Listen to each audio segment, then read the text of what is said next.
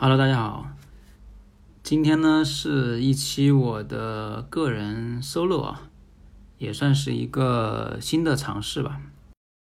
其实，在准备这个的时候，也没有去说有那个比较完整的逐字稿啊什么的，因为一般不太习惯这个。但是还是大概列了一个提纲，基本上以临时发挥为主啊。嗯，在过去的时间里面，那个我们主要还是做的对谈相关的东西啊。然后呢，呃，我也看到了这个整个做播客里面，其实可能对谈或者说两人、多人以上的这种聊天是比较主流的。那反而，嗯，个人就是自己在那边去做 solo 这种形式偏比较少。这个也比较好理解吧，就是说。嗯，每个人去对外表达的时候，肯定都会有一些顾虑吧。不管是说呃录视频还是录音频相关东西，包括文字表达也都一样。嗯，那这里面其实是一个是可能表达的欲望本身，另一个是嗯，就是你自己本身是否自信，或者说对自己想要表达的东西是否有那种笃定的东西。呃，比如之前在公司做直播的时候，呃，其实会遇到，比如说你你在直播那个时间点是没有那么多的观众来跟你互动的时候怎么办？嗯，那有的人他不一样，他就算没有人跟你互动，他也可以聊得很嗨。从我自己的这个感受来说的话，如果有人跟你互动，你当然状态会更好。如果你发现你在那边啊，不管你是在介绍还是在做一些什么表达的时候，没有太多的人搭理你的时候，你就会 因为冷场啊，有点影响你个人的这个能动性。那如果说是在一个密闭的空间里面没有互动，你要自己去表达，这个对自己来讲还是一个需要一个过程的。那我之前其实也比较少做这种，嗯，就是纯个人的表达，然后没有太多的一个互动。呃，就说到这个关于个人 solo 的尝试这块，嗯，其实有两个播客是我比较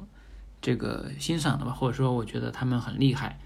呃，一个是姜思达，一个是 CBVV 王小光啊，这两个也是圈子里面大家都公认的比较厉害的。尤其是姜思达，姜思达他的 播客很有特点啊，从去年他开始录第一期，一直到现在已经有七八十期了，基本上每一期都是自己个人 solo 半个小时。呃，他的主题也有一定的连贯性，这个就是说他的表达能力真的非常强。然后王小光的话，最近个人 solo 这个播客更新的有点少，当然他们自己录那个 Let's Try 还是挺多的。那我也是希望可以去尝试一下，嗯。这个就是作为一个引子吧，啊，也是跟大家分享一下为什么想做这种个人的 solo。那今天聊什么呢？嗯，其实因为本身在北京啊，在过去的五月份吧，其实基本上都居家为主，每天在家办公开视频会议，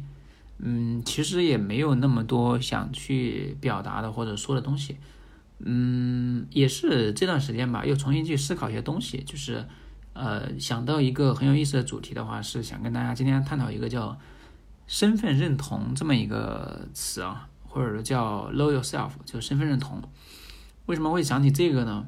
嗯，就为什么要去聊这个东西？呃，其实，在疫情的这层关系之下吧，就是每个人可能都在思考自己。嗯，每天啊，生活到底要做些什么，以及说怎么样去处理自己跟身边的一些其他的人，或者说其他的一些事物的这个关系啊。嗯，按我理解下来，很核心的，最后就是说每个人关于自己的身份认同的一个理解。嗯，其实会有很多的一个案例吧，就是身份认同这个词，按我理解，其实它有两层嘛，一层是身份本身。就每个人他在这个社会环境里面会有一些身份，身份可能能被一些东西定义。另一个是说对于自己身份的认同，嗯，比如说让我想到最近的一些，嗯，大家可能都关注到了一些不同的社会群体，他们因为身份认同的不一样，会有一些啊冲突，或者说有一些彼此的撕扯。这个比较典型的，可能有像啊政府跟普通的民众之间的这种关系，啊可能缩小一点是像大家每个人生活的社区跟社区里面的居民。那再一层，比如说嗯公司的老板或者说企业家跟普通的这个公司的员工的关系，再把它放大一点，可能像不同的国家之间也有非常多的一个冲突，这里面。大家都知道的一些案例是非常非常多的啊，就是不管是像最近上海市政府跟那个上海普通民众的一些彼此的这种博弈吧，还有像因为大厂纷纷裁员啊导致的一些企业家跟员工之间，还有像啊俄乌冲突啊、中美关系的这些变化等等，其实背后可能都是身份认同的一个差异。当然，这个身份认同不一定完全是说。个人，个人，他有时候也是一个群体的身份认同。嗯，其实包括我自己，呃，最近也会发生一些类似这样的一些小的故事吧。嗯，其实，呃，回想起来的话，它也很正常。比如说我之前，呃，因为健康宝的这个问题，就是健康宝，呃，手机认证，然后一直解决不了，去营业厅去找这个电信运营商去解决这个问题。嗯，然后呢，去的时候呢，因为健康宝有问题，然后这个电信运营商门口的这个保安大哥就不让进，这样就恶性循环了。然后因为健康宝用不了，所以去找他们解决，然后他们又因为你没有健康宝的这个呃绿码证明，不让你去，那怎么解决呢？所以就很尴尬，导致当时会跟保安大哥就是发生争吵，然后情绪非常的激动啊，还包括说因为疫情的到来。在居家办公的时候，会很容易跟老板和领导有一些这个算吐槽吧，肯定大家都会不自觉去吐槽，然后我这边也一样，呃，所以回到就是今天这个主题啊，为什么说想聊身份认同以及对于这个身份认同的一些理解啊？理解，在我看来，呃，身份的话，核心呃去思考的话，可能有几个比较重要的去定义了这个事情啊，一个是我们每个人的一个。职业身份，啊，另一个是年龄也很容易变成一个界定身份认同的东西。剩下的一个就是地域，这个是我看到可能比较典型的三个方面，一会儿可以展开说一说。那回到认同呢？认同我觉得也可能有几个维度吧。首先一个很重要的维度是自我的认同，呃，第二个才是对于其他人的一个认同。那当然最后可能是说怎么去认同和理解。这个世界本身，嗯，可以拆解开来去聊这个事情啊。就是刚才说到，可能在身份认同里面，我觉得比较核心的，呃，一个是职业，或者说一个人的社会角色；另一个是年龄，一个是地域，一个是地域。嗯，首先说一说那个职业这个东西，职业东西，因为大家也知道，最近因为疫情的原因的话，整个社会的失业率是非常高的，很多人都。待业了，或者说丢了工作。按照之前看到的一组财新的数据是说，呃，四五月份大概整个社会的青年人，就年轻人，他的失业率都在百分之二十。那这个数肯定作为一个统计数，它只会更高。还要考虑到像一些这个老年人群体。那回到家庭层面，可能不止百分之二十的家庭啊，这个面临一个失业的问题。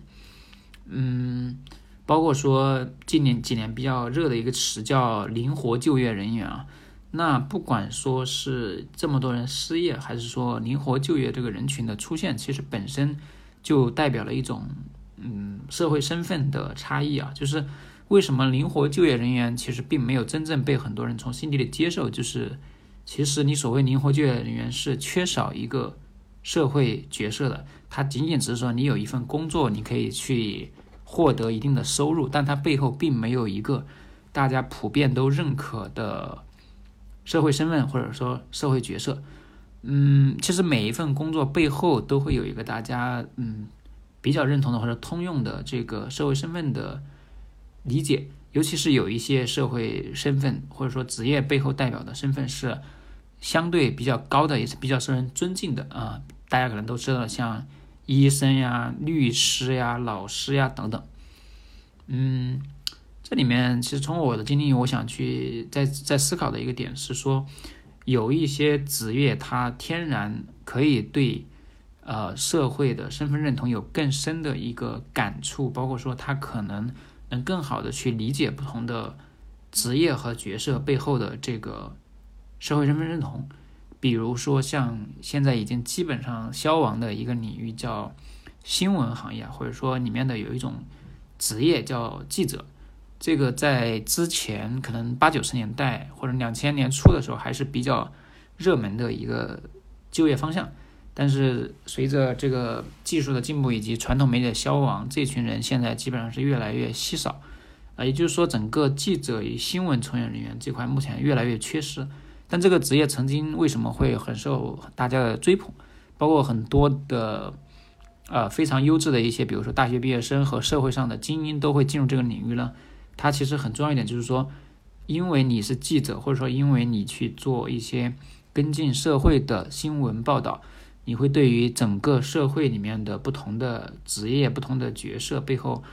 的人有更深的一个观察和理解。所以很多人也是通过这样一种方式，呃，更好的去理解了自己跟身边其他人、自己跟自己以及自己跟这个社会的一个关系。所以说。记者或者说新闻存在我理解里面，他可能是一个更容易、更早的找到自己的一个社会身份认同的这么一个角色。嗯，其实每个角色当然都有他的一个很特殊的地方，包括我们之前录的所有这些这么多节目，跟不同的这个嘉宾朋友去聊天，你会发现最容易去切入的就是每个人本身的职业，啊，他现在在做的事情，他相对来讲。他去聊这个比较容易聊开，也是他们本身在这个过程中对自己所做的事情是有一定的认同，对自己这个被社会冠以的这个嗯职业身份啊是有一定的认同度。当然，不同的职业的认同度会不一样啊。举个例子，比如说之前我们聊过一期那个跟之前那个戴戴聊过一期，比如说他是个军人啊，他有从军的经历，这个职业的社会身份是一个很特殊的。啊，那当然，你有如果有过这个经历，一般来讲还是比较认同的。那你像其他的一些，像呃，之前还聊过一个这个，我们聊那个速录师那一期，嗯，这是一个行将快要灭亡的一个，或者说这个快要被被技术取代的这么一个职业方向。那关于这个职业的身份认同就会越来越弱，大家都慢慢知道，我不可能在这个领域做一辈子。其实包括记者也一样。这个群体的话，他慢慢现在也是呃缺少了这么一种职业认同。嗯，其实最近我有看几部这个日本的漫画，漫画，嗯，日本漫画产业一个很有特色的地方，就是他把很多不同的这种呃社会职业或者说社会角色这个群体，通过这个他们自己一个比较成熟的漫画体系去刻画的非常有意思。啊，包括说让一些原本可能在真实社会里不太存在的一些方向，也变成了一个很有意思，可以成为职业的一个方向。啊，比如说像啊电锯人，比如说像怪兽八号，这是最近比较火的两部偏这个奇异类的这种漫画，它里面就会有像这个怪兽清理员这样的角色，或者说。呃，像大家更加熟知的，像海贼王啊，那他会把这个海贼作为一种职业去介绍，就是很多人他可以一辈子去做这个事情。在现实生活中，可能我们更多的并没有这么多的选择性，大家的工种虽然越来越细分，但更多的都是在呃办公室里面去上班，或者说嗯去做一些自己的创业的项目。嗯，所以前面这个聊到的这个整体关于。职业或者说社会角色的这么一个嗯身份认同里面，呃，你会发现不同的职业确实会有一定的差异。当然，某一些职业它会有一定的优势。那在当下，嗯，大家对于不同的职业的这个理解肯定会比以前更加的充分，因为我们有了机会去接触到更多的一个信息。但是，往往这个时候也是很少有人能够在坚持。一辈子做一件事情，或者说对一个职业方向、一个社会角色有更加这个长期的一个认同，这个是比较难的。这也是现在大家去就业或者找工作的一个比较苦恼的地方吧。就很多人他一份工作可能能干个一两年都不错了，马上就会换，不仅是换公司，甚至会换行业。其实换行业本身就是对你的职业缺少一个认同，他在进入了一个全新的领域。那当然，社会角色和身份里面还有比较特殊的就是在你在家庭里面的一个一个一个身份或者一个角色啊，这个有些人会把自己当做全职妈妈，或者说啊这个奶爸，对吧？这种情况都有。当然，这个我理解，它也只是社会角色当中一种比较特殊的，就是因为社会往下说一层就是家庭嘛，家庭就是一个小社会嘛，所以这个就不去重点阐述了。因为今天我们这一期 solo 这个肯定也不会聊特别长。呃，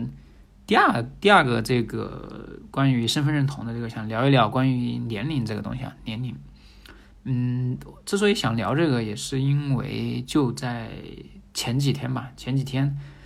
啊，是我自己的话，也是刚刚这个过了那个三十岁的一个生日啊，就是时间过得很快，很快就三十岁了。嗯，就是这个年龄本身对于很多人来讲，也是一个身份焦虑或者说缺少身份认同的一个很核心的一个方向。尤其是像这个三十岁，对于一些青年人、年轻人来说，是一个很很大的门槛。啊，包括之前我看到过一个调查，就是说。很多人会关心，比如说我三十岁了，我应该有多少存款这样一个话题。那网上有各种各样的调研数据，然后他可以根据啊这个人他的受教育程度，比如说他是本科生还是研究生还是博士生还是这个都没有上大学这样的几个群体去这个去算他多少存款，应该是一个比较合理的一个水平。类似像这样的。嗯，这种对于人的年龄跟你应该取得的一些成就啊，或者说应该做的一些事情去捆绑，往往很容易让人迷失自己啊。包括说，现在这个社会对于这个结婚，就是婚姻关系的这个嗯一个定义吧，也很容易跟年龄绑定。嗯，三十岁很容易变成一个节点。那很多人如果三十岁他还没有结婚的话，就会受到来自身边人非常大的一个压力。嗯，提这个呢，也是确实，嗯，你你你想逃避这个问题也很难，就是这样，年龄带给你的一个身份的差异是无法逃避的。当然，我们可以选择我们对他的不同的理解啊，呃，包括我一直在这个比较认同的一个点是说，有一个概念叫泛八零后，嗯，因为本身的话我是九二年左右这个本这样一个情况，那泛八零后之前就是说。其实，在呃九零到九五之间，这群人他跟真正意义上的九五后，九五后其实是有比较大的一个区别的。嗯，九五后的话，因为他们的一个出生的这个时间节点，跟就是等到他们真正长大成人的时候面临的一个环境，跟所谓的这个八零年到九五年之间这群泛八零后是有比较大的一个差异的。泛八零后，他其实是跟着中国这个改革开放成长起来的一群人，而等到九五后的话，他们其实已经早就过了那个阶段。他们一出来一出生，整个社会的经济水平就很高。那他这样不同的一个社会背景，会导致这两代人之间有巨大的一个差异。这个其实现在大家也能感受到。虽然之前可能大家习惯用八零后和九零后去区分，但我更相倾向于用呃泛八零后和九五后去界定这两群人。嗯，其实大家去看一个数，就是说，今年的话，相当于说九二年出生的人也三十岁了，所以九零后基本上已经也是这个社会很核心的一个主流的一个群体了。嗯，那说起这个年关于年龄的这个身份认同的话，嗯，就是大家想要去呃降低这个对大家的负面影响，其实。要说难也难，要说简单也简单，只是说都有这么一个过程吧。就是我是觉得，嗯，好像大家很快就进入这个阶段，但是也不用去焦虑，因为每个人可能都是这么过来的。就是我们没有必要去强行要求自己一定怎么样。那每个人他之前的经历和背景有比较大的差异，就算是你到了一个所谓的呃三十而立、四十不惑的这么一个阶段，其实它并不能说明什么。不是说你三十岁一定要做什么。你就像呃，可能十八岁参参加高考，对很多人是一个分水岭啊。现在回想起来，嗯，当年参加高考的时候，就是基本上其实对于这个社会是缺少认知的，因为这个之前你所有的这个任务就只是去做好这个小镇做题家的这么一个任务，就是去呃让自己的成绩更好，去学一些比较概念性的东西。那真正当你踏入社会，呃，如果是本科生的话，从二二岁开始到三十岁，这些时间才是你真真正正开始去呃拥有自己的生活、自己的规划、自己的未来的一个阶段。那很多人他的这个之前的家庭教育或者说经历不一样，肯定是有不一样的这个历程的。那有人他在学生时代就想得非常清楚，他之后的规划会比较顺利。有的人可能呃经历了很长时间的一个叫折腾也好，或者说叫这个不同的履历也好，他慢慢才会找到自己的这个兴趣爱好，或者对自己有一个更深的定位。那等到他到了三十或四十，或者我们所谓的不同的年龄段，那他呈现出来的状态肯定是有非常大的差异的。呃，基于这个的话，我想到最近啊听的一个节目里面，就是香港的一位作家这个马家辉，他聊到这个，因为马家辉今年已经是六十多岁的人了，他跟呃刘德华呀，跟这个呃周润发他们大概是同一个年龄段的人啊。嗯，作为一个作家的话，他当然会有更多的一些偏感性的地方。我记得在节目里面，就是呃，主持人就是那个看理想的一个一个主持人问的他关于这个年龄的问题啊，就是说自己过了六岁跟自己当年三十岁的一些不同的感受。他说到一个点，我觉得还挺感慨的，或者也挺认同的，就是说，呃，在他看来，这个年龄都不是问题。虽然说可能会发现自己的身体本身就是，呃，身体素质会稍微有一些下降，但是其他的方面其实没有什么特别的影响，主要还是他本人的一个心态。比如他现在追求的就是，嗯，每天这个让自己和身边的人过得快乐。呃，在节目里面他还有一个很很有意思的一个细节是，呃，他逗那个记者，就是开玩笑的这个逗了一下记者，让那个记者笑了一下。然后他就拿这个说，就是我刚才的这个行为好像稍微有那么一点冒失，但是他觉得也不重要，因为他通过他自己的努力，让他的这个聊天对象啊发自心底的开心了那么两三秒。那基于对方的这个开心，他自己也非常的 happy 啊，他用这个词，就是追求自己跟身边人的这种开心与 happy，是他现在的一个很核心的一个生活的理念。嗯。这个说回这个马家辉这个事情，就是说我们，呃，也不不太应该被这样的一个这个身份所限制，就是所谓的这个年龄这个板块的身份认同，啊，你你没有必要强行把自己归到，比如说我现在是一个二十多岁的年轻人，或者说我已经是一个三十岁加的这个中年人了，核心还是看我们自己对于生活的一个心态，嗯，包括呃，现在有一档很火的综艺啊，叫那个《乘风破浪的姐姐》嘛，第三期啊。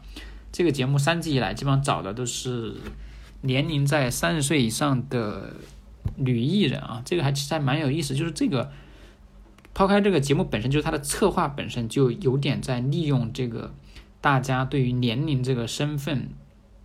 标签或者这个身份认同的一些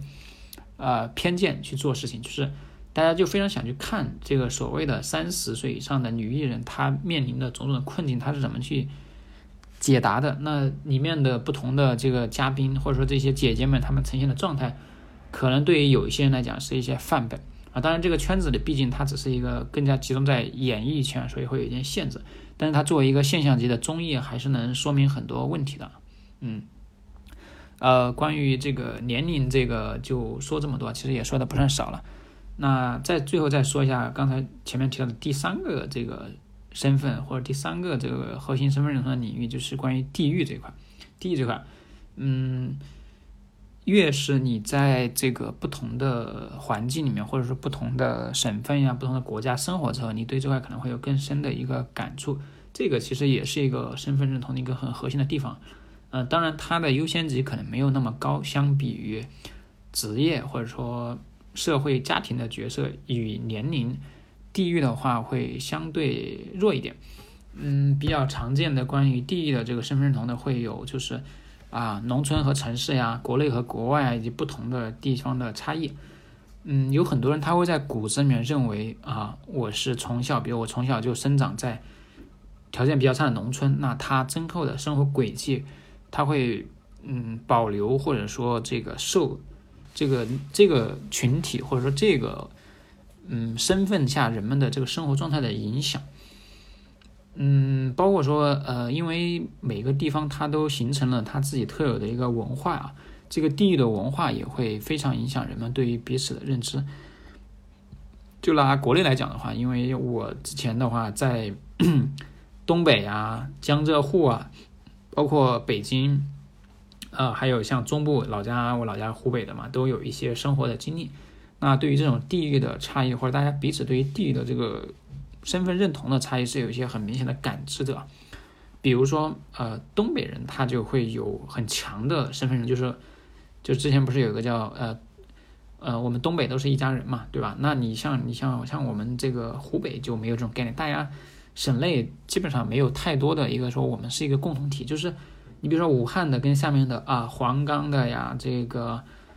或者其他的一些地方的孝感的呀、荆州的呀、宜昌的，他们彼此之间是缺少人，他并不觉得自己都属于湖北人，有什么很不一样的东西。那你像江浙沪的话，它本身就有一个排外的比较严重的情况。然后你像你去深圳啊，基本上都是外来人，所以大家没有这种地域上的身份的焦虑。嗯，你像呃，我之前很非常关注的一个这个博主吧，这个也算是一个前面提到的这个媒体或者说这个以前的记者从业群体啊啊，新闻从业者老编辑啊，他就经常会讲的一个话题，就是关于所谓的黄泛区黄泛区人民的这个特点差异。为什么讲黄泛区？黄泛区就是指这个泛黄河流域、泛黄河中下游这么一群人啊。核心当然是现在的河南、山东和苏北的一些地方啊，包括安徽这个皖北也有一些地方。这群人他因为这个历史上的这个黄河和中原地区的影响，确实是存在一些共性和特点。也有很多人经常会拿这个自己的身份去说事儿。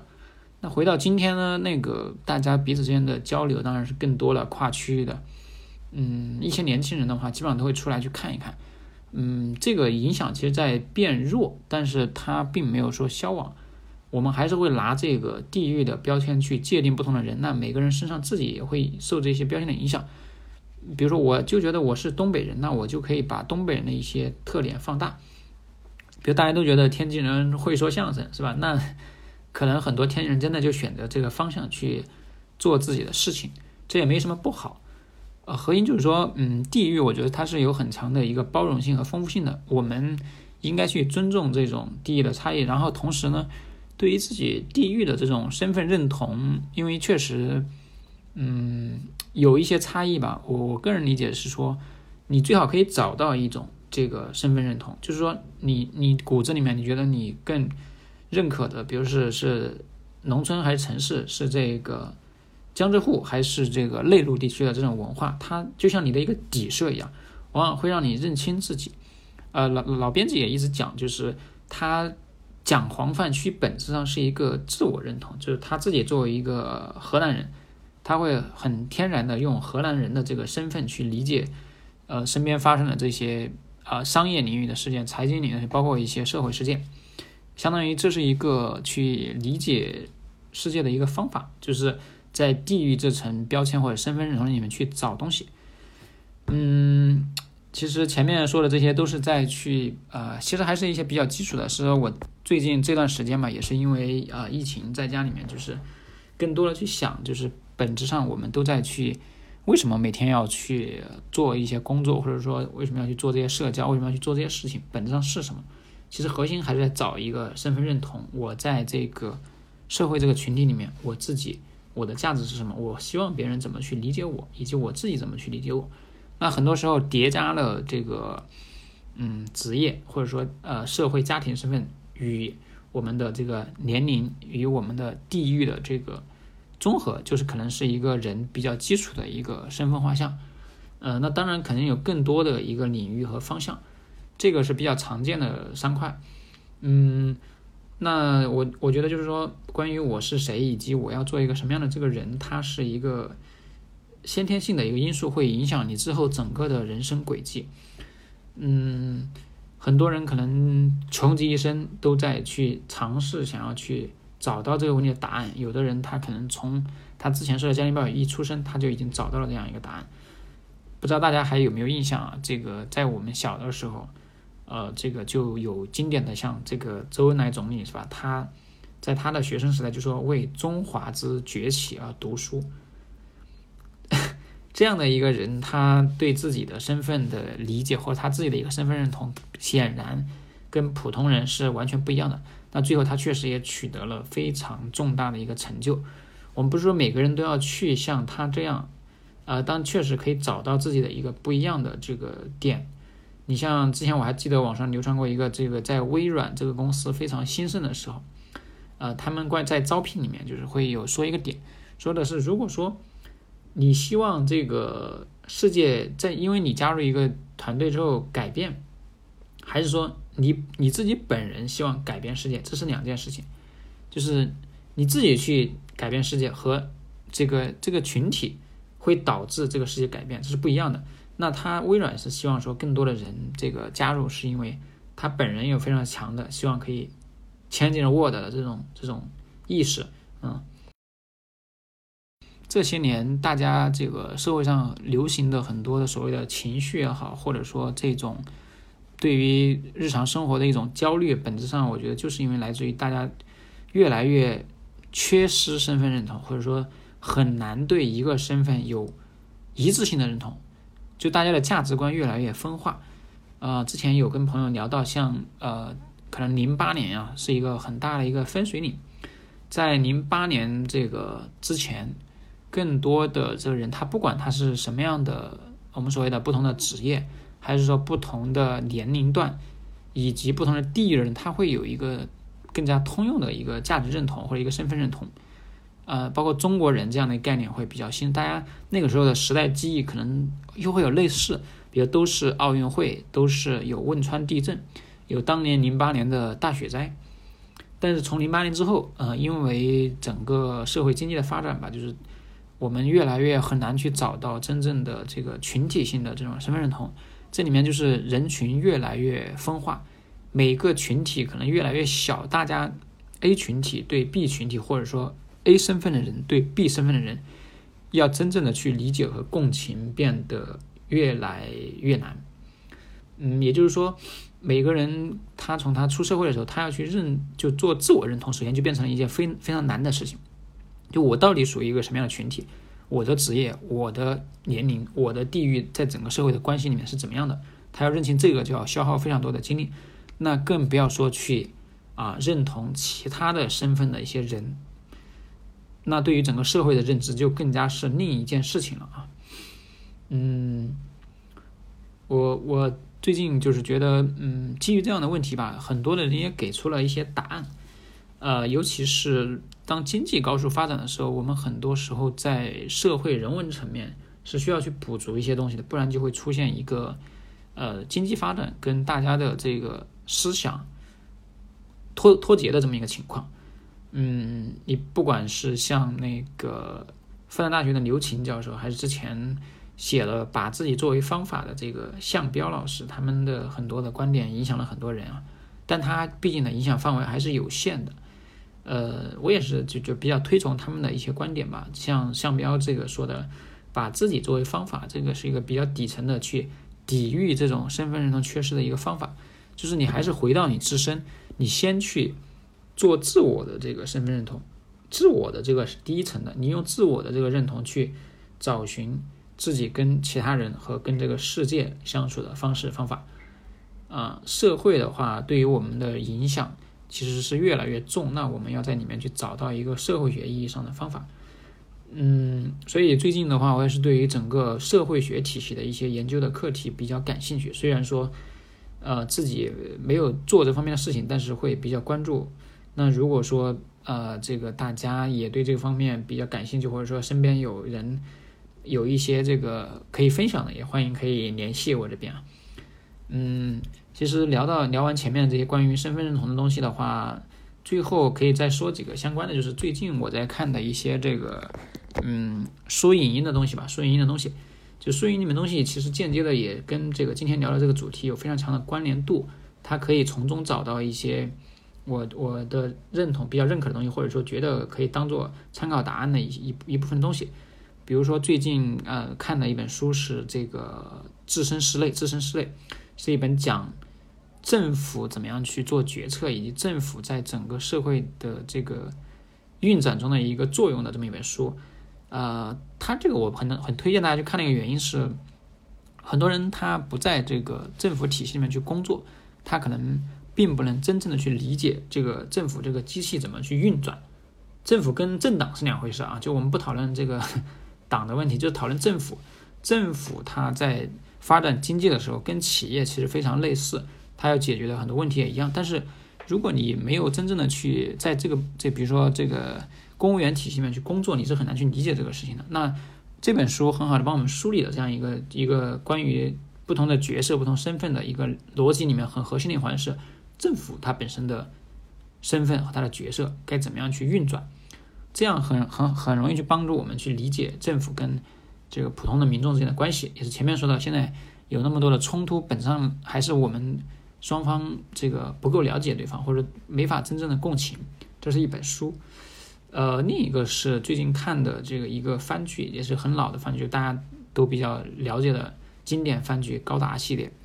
啊，《高达》系列从它这个比较早的 UC 系到后面的《高达 C》的以及《高达零零》啊，整个系列有非常非常多的一个作品。这个我想到就是说，在这个 UC 系到 C 的到零零，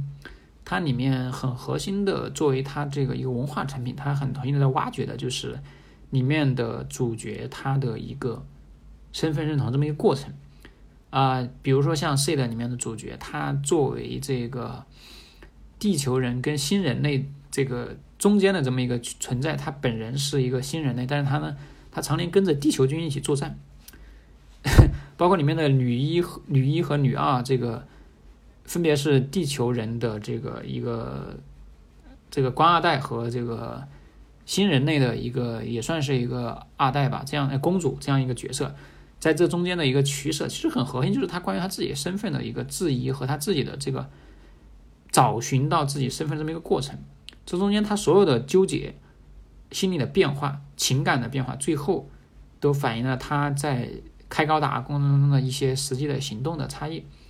这个是比较有意思的。包括说那个高达这个 UC 里面的老的这些主角。反而像高达零零后面，他对于主角这方面的刻画就会弱了一些，虽然也有啊，所以从我角度，我觉得高达的这个 C 的这个作品并不差，不像很多人说它像一个情感番没那么好看，它本质上探讨的这个关于人的身份认同这方面的价值或者启示也是非常重要的。嗯，还包括这个最近看又重新回看了周星驰的这个。《大话西游》系列啊，这个作品其实能聊的也很多，这个我们可以晚点单独来去聊。就是说，《大话西游》里面，其实大家可能都看过，但是回头来去想，这个里面核心的一个探讨的问题啊，就是就是确实不同的这个年代去看这个东西的感受是不一样的。《大话西游》里面，至尊宝和孙悟空这个角色的切换，以及通过月光宝盒的这个经历。我理解，它核心其实在探讨的是一个男孩，他从这个面对自己，比如说我们说的白月光初恋，到他最后经历了各种事情之后，他选择娶亲，就是就是孙悟空最后他戴上紧箍咒去娶亲，嗯，他选择这个紫霞仙子的问题，就是紫霞仙子跟白晶晶，她到底怎么去取舍，以及他自己为什么会义无反顾的最后还会带上紧箍咒，选择去陪唐僧去取经。这里面核心就是她对她自己的身份的逐渐的清晰。从前他可能就是一个